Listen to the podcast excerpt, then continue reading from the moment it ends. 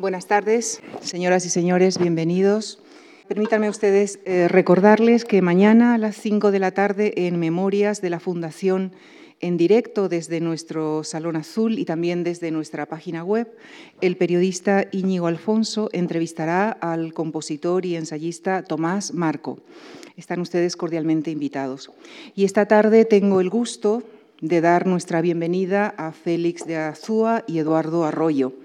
Quisiera expresar a ambos el, agradecimiento de la Fundación Juan Marc por haber aceptado nuestra invitación.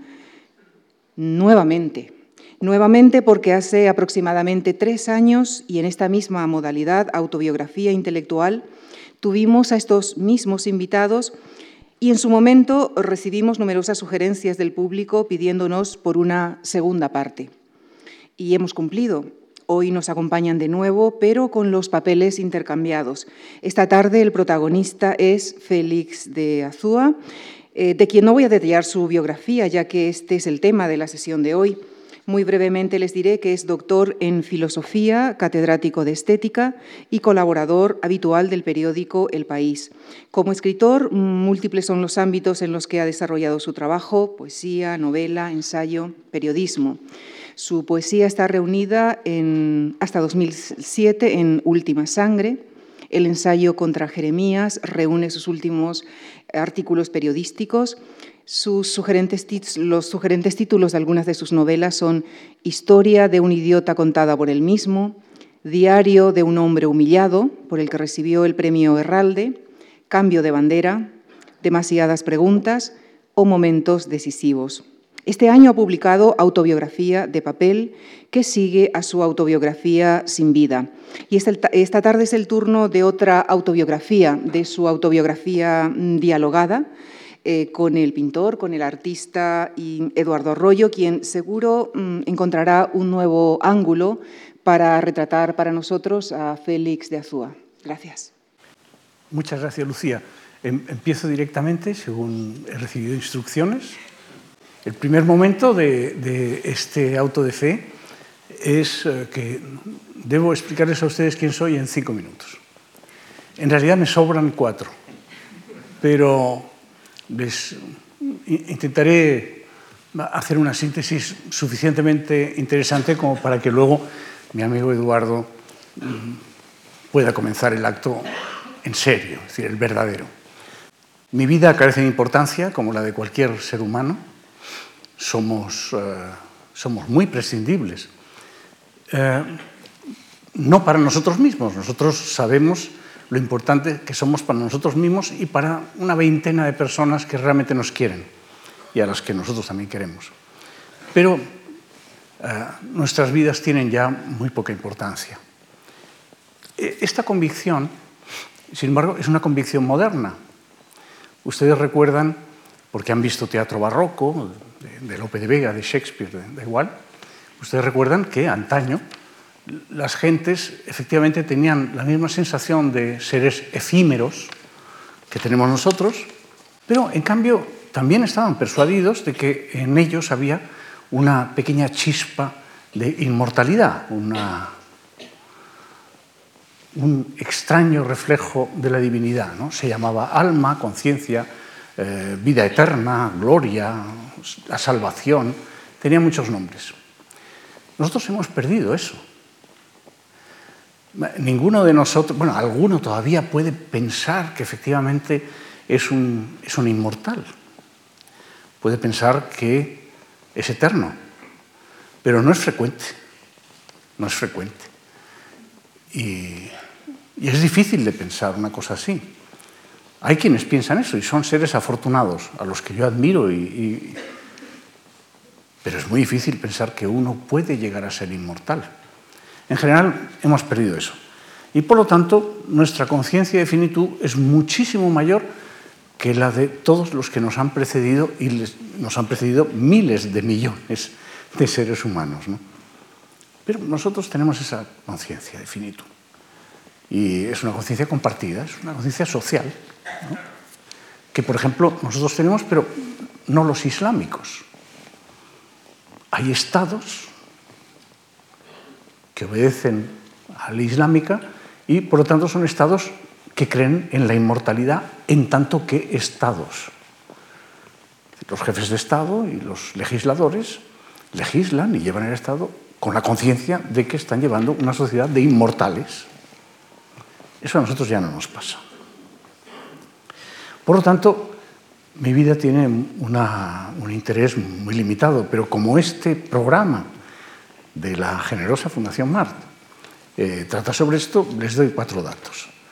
Eh, soy de origen vasco, mi familia viene de un valle de Vitoria, se fueron con las primeras excursiones a América, mm, la segunda, la tercera expedición, ya iban los Azú allí, se quedaron en América muchísimos años, siglos, volvieron en el 18, y entonces como ya la parte final de la familia eran ya ingenieros militares y gente así, hicieron un circuito por España que les acabó llevando a Cataluña. A Cataluña llegaron en el siglo XVIII.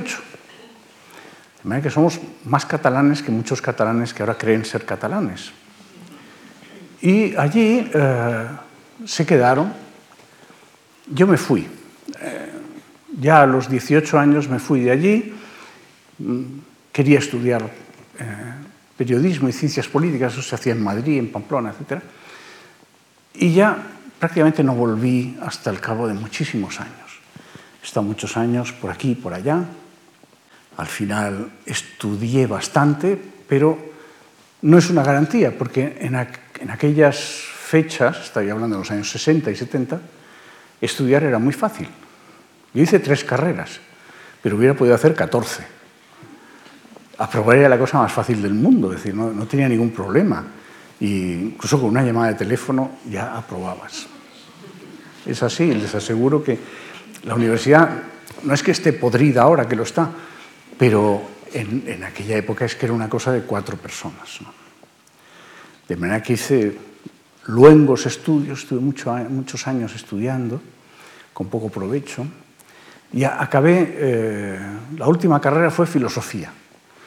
De manera que me doctoré en filosofía y acabé ganando una cátedra de filosofía. Es una de las cosas más injustas que han sucedido en mi vida. Es verdad que me atrae la filosofía, me, me gusta, pero como le puede gustar a uno el ajedrez, un juego. El juego de la filosofía es un juego que juegas con la infinitud, con una cosa rara. Los filósofos son gente extraña.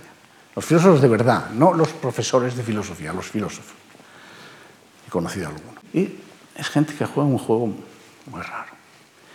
Y a mí me gustó ese juego, pero en ese juego, como en el ajedrez, saben ustedes que hay maestros, tal, y luego el aficionado de casino. Yo soy un aficionado de casino, es decir, yo no, en filosofía, yo no tengo talento para la filosofía, pero la hice. Y mi vida ha ido por ahí. He estado 30 años dando clase de filosofía del arte en la Universidad Española, que esto dicho así parece muy sencillo, pero les aseguro que no lo es. Es, es como si dijera, he sido matador de toros durante 15 años, me he jugado la vida, pues dar clases de filosofía del arte en este país, pues pueden imaginar. Y eh, finalmente, a serie de circunstancias, mm, he acabado mis días en Madrid. Y ahora estoy en Madrid. Y soy un feliz madrileño. Tengo muchos amigos en Madrid que son madrileños y entonces odian Madrid, eh, les parece una cosa espantosa, tal, no sé qué, tal, igual. Yo adoro Madrid y entonces me encanta pelearme con ellos y hacerles ver lo estupenda que es su ciudad. Entonces enfadan muchísimo, claro. No pueden soportar que alguien les diga que Madrid es una ciudad extraordinaria, buenísima, muy ordenada. Se ponen de los nervios. Mm, aquí estoy, estoy feliz. Uh, y mi última, mi última producción ha sido un, una criatura, una niña. Eh, he estado en, lucha, ya se pueden ustedes imaginar, claro. Yo, soy un producto de aquella locura que era el 68 y estuve en lucha contra eso que se llamaba la burguesía, las ideas burguesas, el conservadurismo, las familias, tal, no sé qué. Entonces, toda la vida. Y al final, con enorme satisfacción, pues ahora tengo una familia. o sea, soy un eh, estupendo burgués, y además muy contento de serlo. ¿Mm? Eh, y esa es mi vida. Y ahora le voy a dejar el turno a Eduardo, que me va a, fusilar. Bien, buenas noches. Bueno, yo, mm, esta pregunta quizá es una pregunta que, que todo el mundo te, te puede hacer. Eh, tú sabes que eh, las noticias en los periódicos, los artículos en los periódicos tienen una vida muy efímera, que una noticia eh, sepulta la otra, que cuando te atacan en un periódico es mejor no responder por vía de periódico, sino escribir un libro, responder, eh, o sea que es mucho mejor. Y yo no recuerdo, francamente, soy un lector de, de, de periódicos, de papel, y recuerdo pocos artículos que me hayan impresionado tanto como ese artículo que tú escribiste y que no sé si te apetecerá mucho extenderte sobre él, que es el Titanic. Claro. Hay que poner antecedentes porque la mitad de la gente esta no había nacido cuando... claro, es que eso lo, lo importante es la fecha. Claro.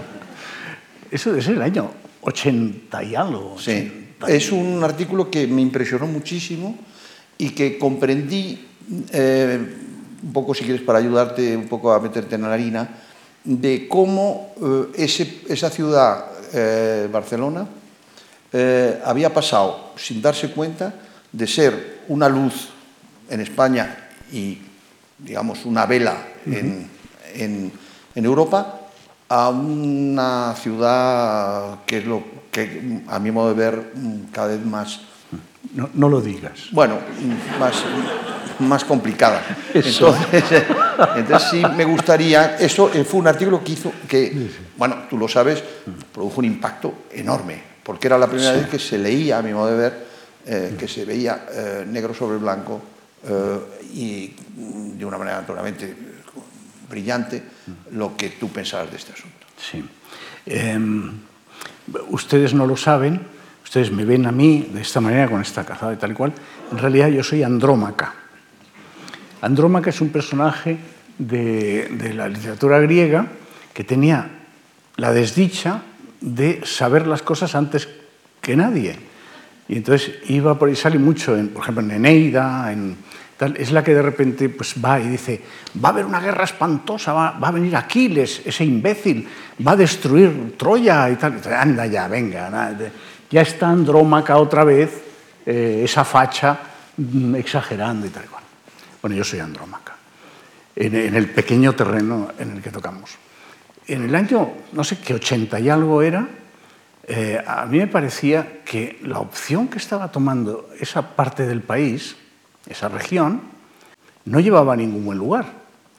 Y entonces lo expliqué en, en un artículo que fue mi consagración como idiota. Fue, aparte de ese momento, eh, claro, bueno, en, ya en Cataluña los pocos amigos que tenía los fui perdiendo, pero en el artículo simplemente decía una cosa muy simple. Y ojo, Barcelona es una ciudad que tiene cierto interés, pero uh, su interés principal es que es la capital cultural de España. Y en aquellos momentos lo era. Madrid en los años 80 todavía era, piensen ustedes que luego vino la movida, Tierno Galván, todo eso, que fue muy gracioso, pero claro, la construcción ha llevado tiempo. En aquel momento, Barcelona era la, cultural, la capital cultural de España.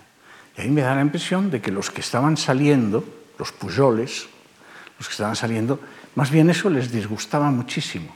Y por tanto, lo iban más bien a arrasar. Así ha sido, de un modo, por otra parte, portentosamente irresponsable, y en este momento Barcelona es la capital cultural de Cataluña, lo cual está muy bien, es muy digno. Nadie se va a meter con eso. Pero es como ser la capital cultural de Croacia. O sea, está muy bien, estupendo, todos respetamos muchísimo la cultura croata, pero no, no, pueden aspirar a esa internacionalidad a la que parece que aspiran. ¿no? Lo, lo, más interesante del artículo fue que los ataques mayores me vinieron por la izquierda. Eso es lo más interesante. Claro, que hubieran reaccionado los nacionalistas, Pujol, los amigos de Pujol, la familia de Pujol, los empresarios de Pujol. Bueno, eso se daba por descontado.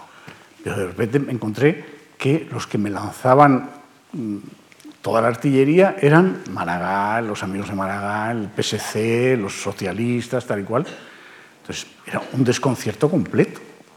Oye, pero oye, pero, pero ¿por qué os metéis conmigo?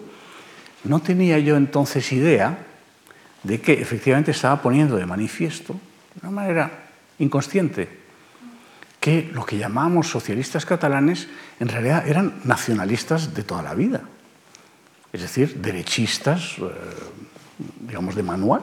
¿no? Y efectivamente, fíjense ustedes que ahora que el pobre PSC, si, sobrevive, el Partido Socialista Catalán, si sobrevive, el núcleo que tiene dentro que le está bombardeando constantemente, el núcleo nacionalista, son todos de Maragall. Todos. Sea, el núcleo de Maragall, que eran, digamos, clases acomodadas, ¿no? ilustrados, que tenían en, muy poca estima a los socialistas de las barriadas obreras, les parecía gente que, gritaba mucho. Pues estos son los que plantean el problema. Ahora sabemos que son un 13%. Y uno se pregunta, ¿pero por qué les hacéis tanto caso? ¿Cómo es que les hacéis tanto caso? ¿Cómo es que lleváis tantos años haciendo caso a esta gente? No sé si contestaba su pregunta. Muy bien, no, muy bien. No, muy bien. Eh, no, yo te la he querido preguntar porque creo que tú estás viviendo una, una experiencia mmm, que se ha repetido muchas veces en el mundo, que te has exiliado en tu propio país, que es una forma de exilio eh, que no tiene que ver con, los exilios clásicos. Entonces, por eso también un poco, eh, pues, en fin, yo pensaba que, algo había que decir, no por hacer la enésima crítica, si quieres, a la situación actual de esto, sino por hablar de lo que representó ese artículo. Bueno, yo te quería hablar también, eh, eh, ha habido una experiencia curiosa, he vivido una experiencia curiosa este verano. Este verano, Bernard Henri Levy, eh, que tú conoces perfectamente y todos ustedes conocen, es un filósofo, es un escritor, cineasta, novelista, mmm, político, mmm, y mmm, le han encargado una exposición importante de arte, como comisario de una exposición de arte en, en la Fundación MAG en Saint-Paul-de-Vence y eh, él lo ha hecho con interesante, ha tenido mucho éxito, eh, ha, tenido muchísimas críticas eh, contra. Él es un hombre incómodo, mm, complicado y, mm, lo que él representa pues produce bastantes, digamos, resquemores en la sociedad eh, francesa. Entonces yo te pregunto, la, exposición era mm, algo así como filosofía y pintura, y fi filosofía y arte. Mm. O también, podía, él dice cuando le decías, pero es un poco complicado esto, explícamelo, ¿cómo, cómo es posible esto? Dice, no, sobre todo también verdad y arte. Mm. Entonces, yo no quiero que, esa, no sé si esa exposición tú la has visto, era una exposición no, no, no, muy interesante, muy interesante, con muchísimos defectos, una gran locura, una, una, una manera de leer eh, un poco, digamos, inspirándose en su modelo que, que es Malraux, cuando hizo el Musée Imaginaire en la misma sede. Y entonces, no sé, querría que, ¿Qué, piensas de así, un poco eh, a bote pronto, qué, qué es esto? Dos cosas. Con respecto a la exposición que no he visto, sí debo decir, y eso tú que eres uno de los grandes artistas que quedan en este mundo, eh, una exposición sobre arte o se hace desde, desde una cierta locura o no tiene el menor interés. Esta es la cuestión. Entonces, Henry Levy, que es un ser que, por supuesto, uno puede tratarle inmediatamente de ridículo y puede, bueno, pues es, digamos, es muy fácil ridiculizarle, sin embargo, es un, es un hombre que ha arriesgado mucho, que tiene un problema profundo, como judío francés, etcétera, tiene un problema profundo y que ha intentado toda la vida, o sea, ha trabajado más que nadie. es, un, es un gran trabajador. Bueno, dicho lo cual, Um, el, el, problema que planteas, claro, eh, si, si, si, los aquí presentes pagaran cada uno 10 euros, podríamos montar un seminario ¿no? y dedicarnos un año a, a, este asunto. Es lo que ocurre con casi todas las preguntas mías. Pero bueno, tú corta. Claro. Eh, resumiendo mucho, las relaciones entre, entre arte y verdad, uh, y muy específicamente el arte eh, figurativo, es decir, el, arte representativo, la pintura, para entendernos, aun cuando ya pintura se ha quedado muy estrecho con respecto al arte de la representación visual en general. ¿no? Como, como este es un, es un, espacio autobiográfico, yo te digo mi, mi opinión personal. Yo creo, eh, como Santo Tomás de Aquino, que la belleza es el resplandor de la verdad. No puede haber belleza si no hay verdad. También es cierto que el arte se ocupa de la belleza hasta 1790. Mm. Y a partir de ahí, la tarea del arte es otra. No es la belleza, ni muchísimo menos. ¿no? Claro, eso en cierto modo clarifica el panorama. Por un lado, sí, es cierto, mientras hubo tal cosa como arte, desde las cuevas de Lascaux ¿no? hasta, hasta el 19, la relación del arte con la belleza era eh, de simpatía absoluta. Es decir, el arte era la representación de la verdad de todos los humanos. Los humanos sabían cuál era su situación en el cosmos, mm, de qué dependía su existencia, eh, cómo era el mundo, etc., gracias a la representación artística. Tú tenías, cuando imagínate que estás en el siglo XI, en el siglo XII, en el siglo XV, en el XVII, tenías dos maneras de, cuando te mirabas a ti mismo decías, pero ¿qué hago yo aquí? ¿Qué es esto? Tenías dos maneras de resolverlo. Por la vía religiosa, decías, no, no, esto es, un, es una cosa pasajera y dentro de un tiempo estaré con unas alitas tocando la lira, o no, o, o asándome, friéndome como un... Tenías esta posibilidad y la otra que era la representación. la representación pictórica, por supuesto, la literaria, la música, etc. Entonces allí, viendo aquellas cosas, bueno, el campesino que iba desde su pequeño pueblo a, la catedral del Burgo, llegaba allí después de una semana de caminar, ¿no? y veía los frescos o le explicaban las arquivoltas de la catedral, le decían, mira, esta. Era realmente la explicación de lo que somos, de qué hacemos aquí, como, como decía Nietzsche, qué es esta caricatura. Pero eso se termina en 1790. A partir de 1790, si quieren nos ponemos rigurosos, a partir de 1814, el arte, o sea, a partir de eso que llamamos el romanticismo, el arte no se ocupa de la belleza. La belleza queda, es una, es una cosa arcaica, antigua, de, seres felices que creían ser inmortales, etc. Pero ya nunca más el arte va a creer que su función es representar la belleza del mundo, la belleza de los humanos, la belleza de nuestro destino. Ya se acabó. ¿Qué va a representar? Hegel decía lo significativo, lo interesante. En, en, en un momento dado dice lo interesante. Lo cierto es que el arte moderno, desde el romanticismo hasta ahora, lo que representa es lo interesante, lo que nos puede interesar. Y no tiene nada que ver con la belleza. Y por lo tanto, no tiene nada que ver con la verdad. El arte nuestro, el arte contemporáneo, el arte moderno el arte contemporáneo, no trabaja la verdad, no, no le interesa la verdad. O sea, no, no, es, no es su función trabajar la verdad. Trabaja lo interesante. Claro, en esa deriva de lo interesante ha llegado en nuestros días en que prácticamente su función es lo actual, las actualidades. Muy bien. Claro, aquí casi hay un, eh, para decir algo un poco, pero algo, esta pregunta que yo te quería hacer tiene algo ya bastante que ver con lo que ha respondido, pero quisiera algo que, para mí es, me parece muy importante. Eh, es que eh, la estética que tú enseñas eh, con mucho denuedo y, y abundantemente, eh, mm, ¿tú piensas que la estética eh, se puede concebir sin ética? Anda, ajá.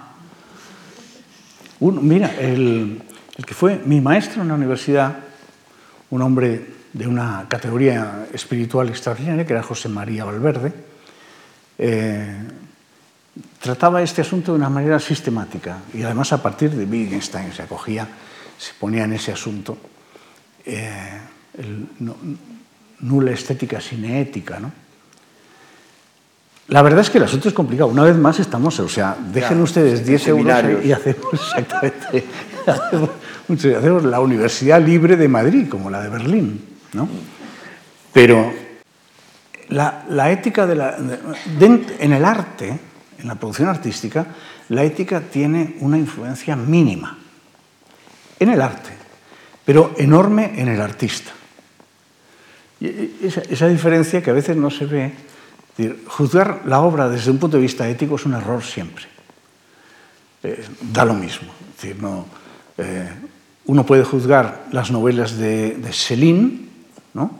por ejemplo, mm, sin tomar en consideración que era un fascista antisemita, o de Pound, que era un fascista antisemita, o de Eliot, que era un ultraconservador antisemita.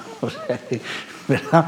Se, puede realmente, uno puede, o, de Balzac, que era un monárquico, un ultramonárquico en una época republicana. En, la obra utilizar el, criterio ético es un error siempre, o sea, un error simplemente porque te conduce a no entender la obra. Ahora, en el artista la ética es importantísima, pero es importantísima no con respecto a la obra, sino con respecto a sí mismo.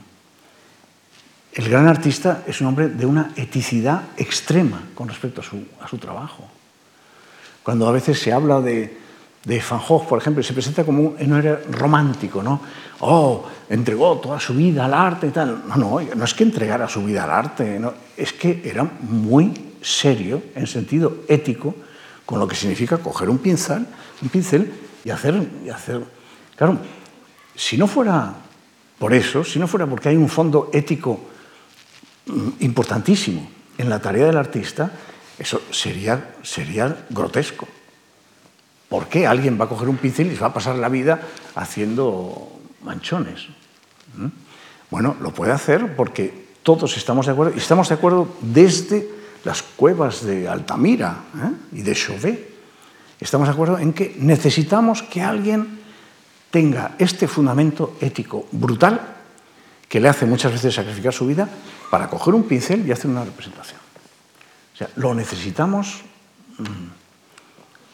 Hay una. A veces en, los cursos de, filosofía del arte, cuando se planteaban estos problemas, les decía: mm, iros a la India. Estáis allí, estáis en una calle y hay tres, bueno, hay tres cadáveres y luego hay tres proyectos de cadáver muertos de hambre y tal, y de repente pasa una vaca.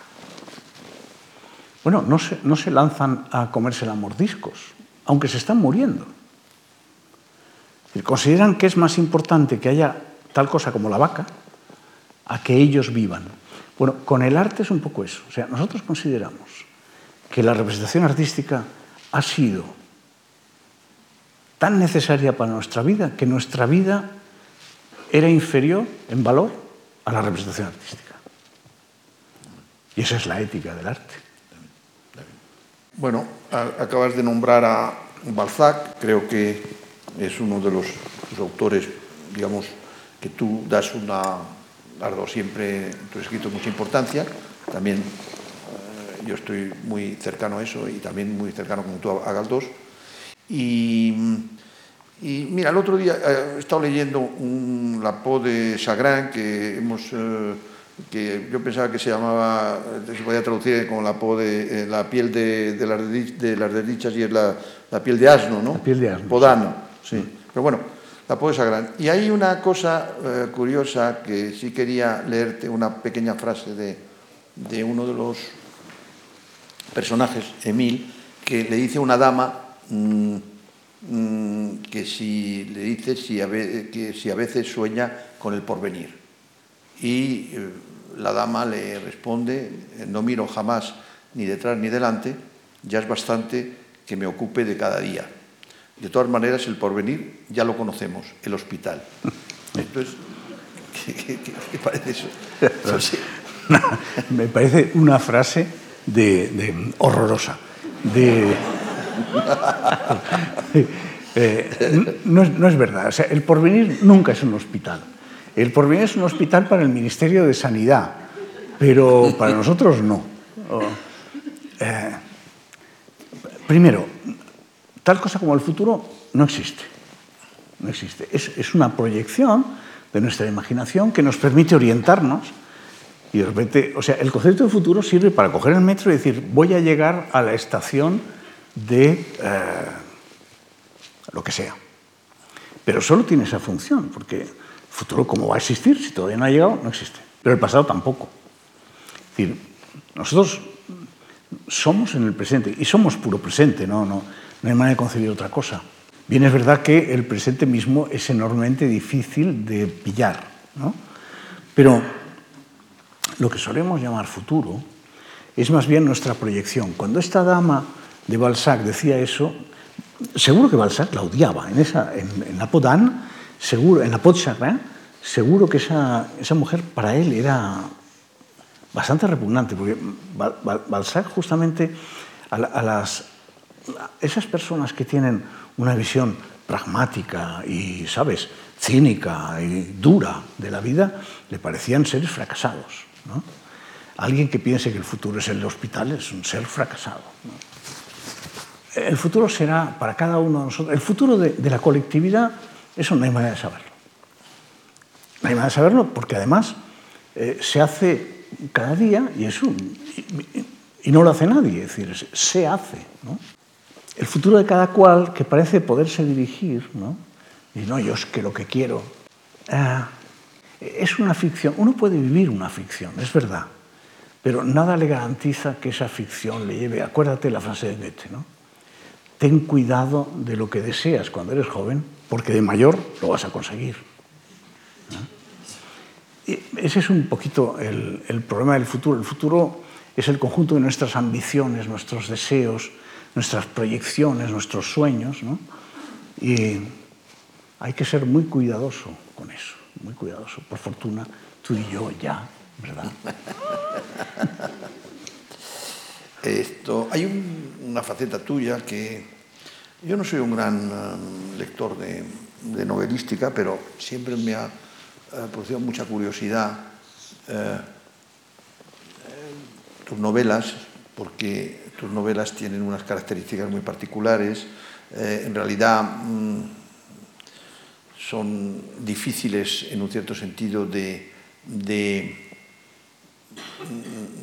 porque no son novelas y son novelas esto parece un poco un galimatías pero en fin tú lo creo que lo comprendes. Y qué queda en realidad de, de, de, de esta historia de un idiota contada por él mismo o qué queda del diario del hombre humillado por ejemplo qué queda en ti qué queda de todas esas dos novelas que me parecen dos novelas magníficas el escritor lleva muy mal la supervivencia de, de, su obra, ¿no? o de lo que ha escrito, de lo que ha ido publicando. Lo lleva mal porque es siempre retroceder en el tiempo. Eh, lo único que ve son los defectos. En alguna ocasión he tenido que coger alguno de esos libros porque se reeditaba o lo que fuera, he tenido que corregir y tal. Entonces cuando dices, no, claro, esto tendría que ser de esta otra manera. Esto, está muy mal visto esto, aquí, tal cual. Mm, de nuevo, es un error porque crees ser ahora el mismo que fuiste. Y eso no es verdad. Nosotros estamos en perpetua transformación, pero es una transformación real. Cuando miras una foto tuya de cuando tenías siete años, dices, pero yo, ¿alguna vez he sido este? Es imposible pensar. Si lo piensas bien, te vuelves loco. ¿Cómo es posible que yo sea este? ¿no? ¿Qué quiere decir yo?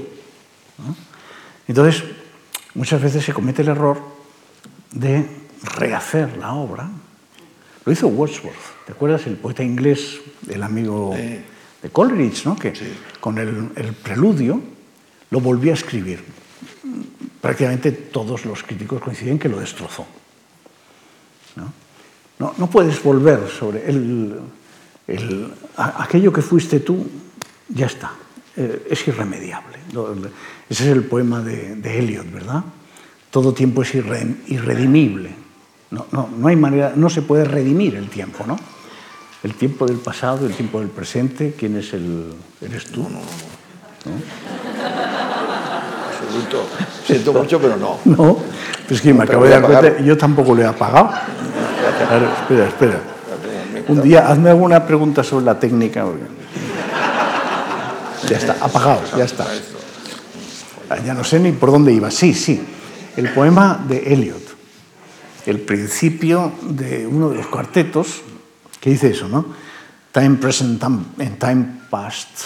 El tiempo presente, el tiempo pasado, están, solo hay tiempo presente, todo tiempo es irredimible. Lo que llamamos pasado es aquello que es irredento de nuestra experiencia, solo de nuestra experiencia. Y en cualquier caso, estamos abocados al, al puro presente. Entonces, esas novelas, esas novelas las escribió otro, Eduardo, como tus cuadros de los años 60. Claro, es una ficción que sigamos diciendo, son míos, son míos. Es una ficción y nos da dinerito. Entonces, claro, entendemos, o sea, el, el yo es, es, es, esa inercia curiosísima, por un lado de la memoria, que no sabemos lo que es, y por otra de las circunstancias sociales. Es decir, claro, si te dan dinero por ser tú mismo, vas a ser tú mismo todo lo que puedas. ¿No?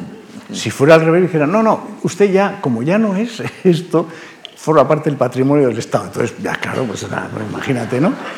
Pero eh, lo que nos construye es eso, son cuatro maniobras sociales que dicen, no, haz el favor de ser tú. La memoria nos hace mantener un yo que cuando te lo planteas seriamente dices, pero bueno, ¿por qué, por qué estoy yo manteniendo esta, esta locura?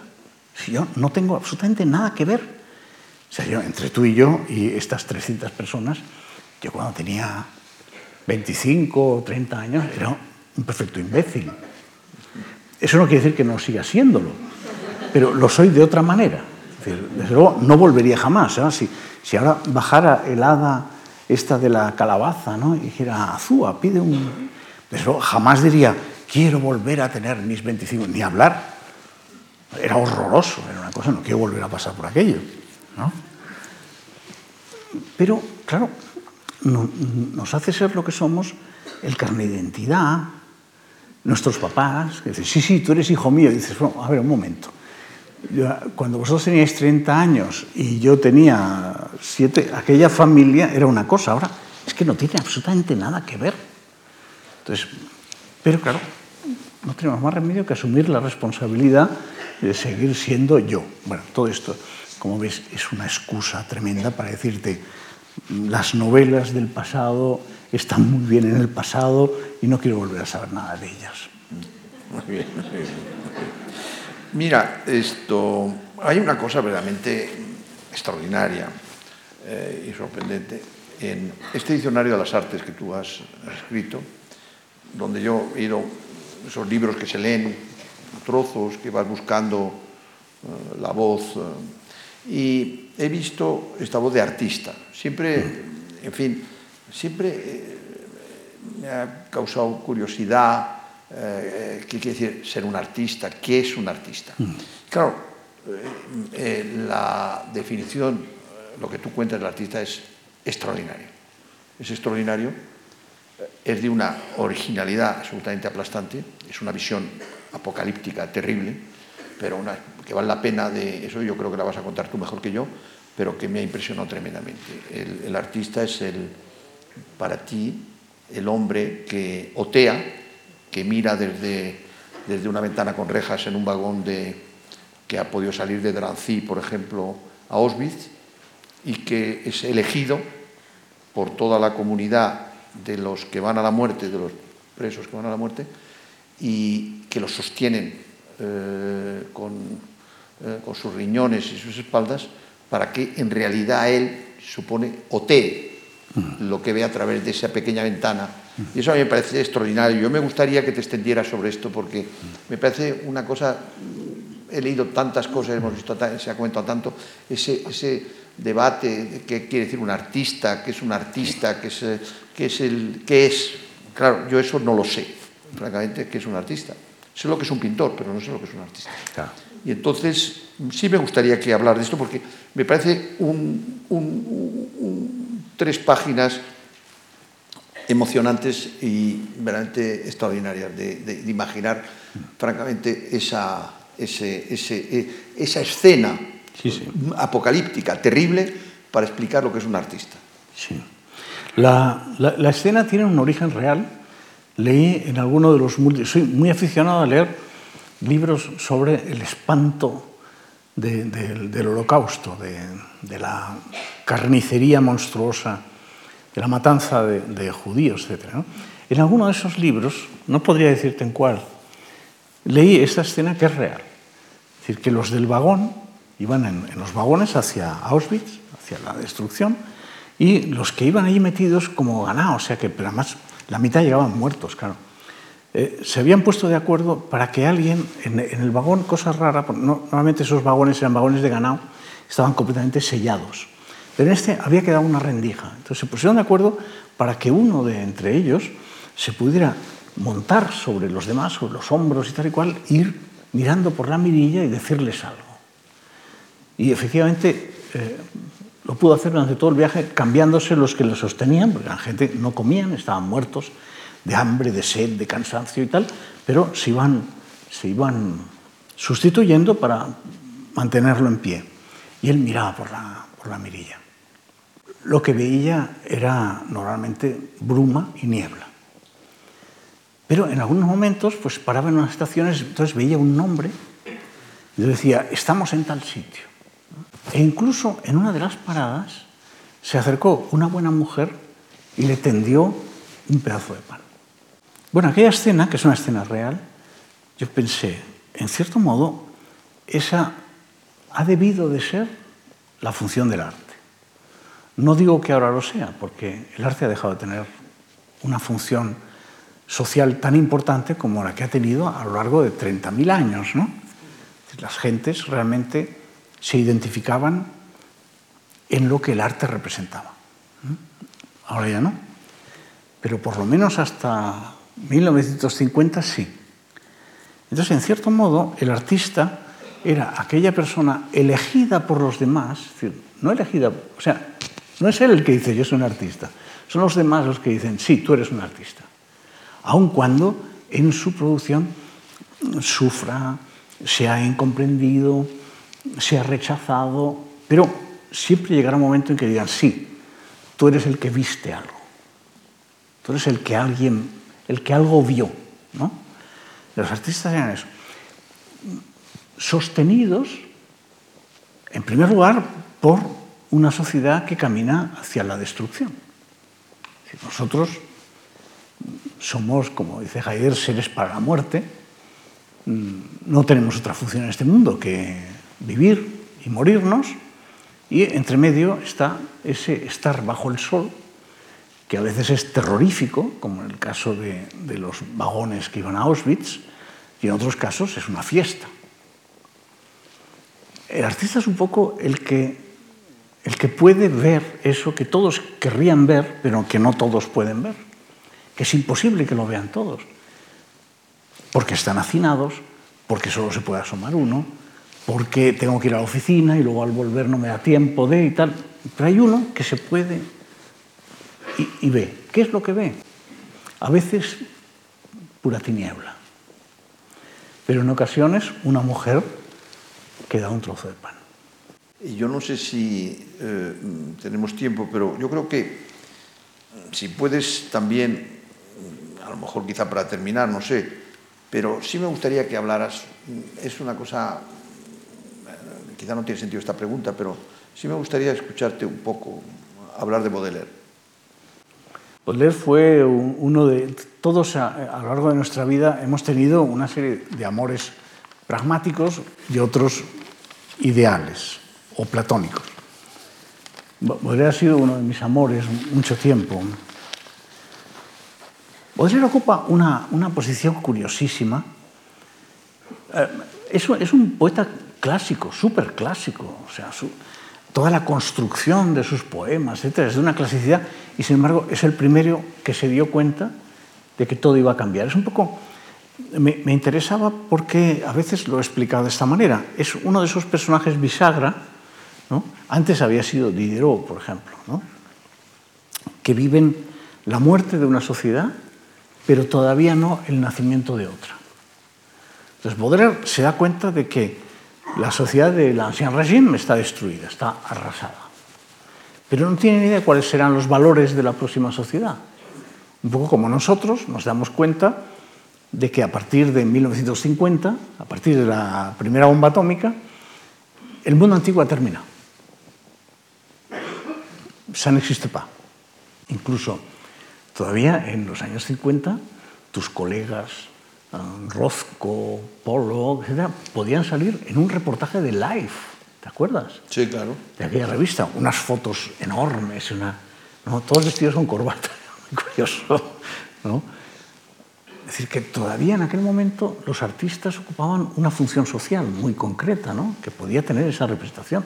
La CIA, nada menos que la CIA, fue la que se encargó de toda la circulación del Guernica por América y la expansión del llamado arte moderno, arte contemporáneo, la vanguardia, da igual, en Estados Unidos.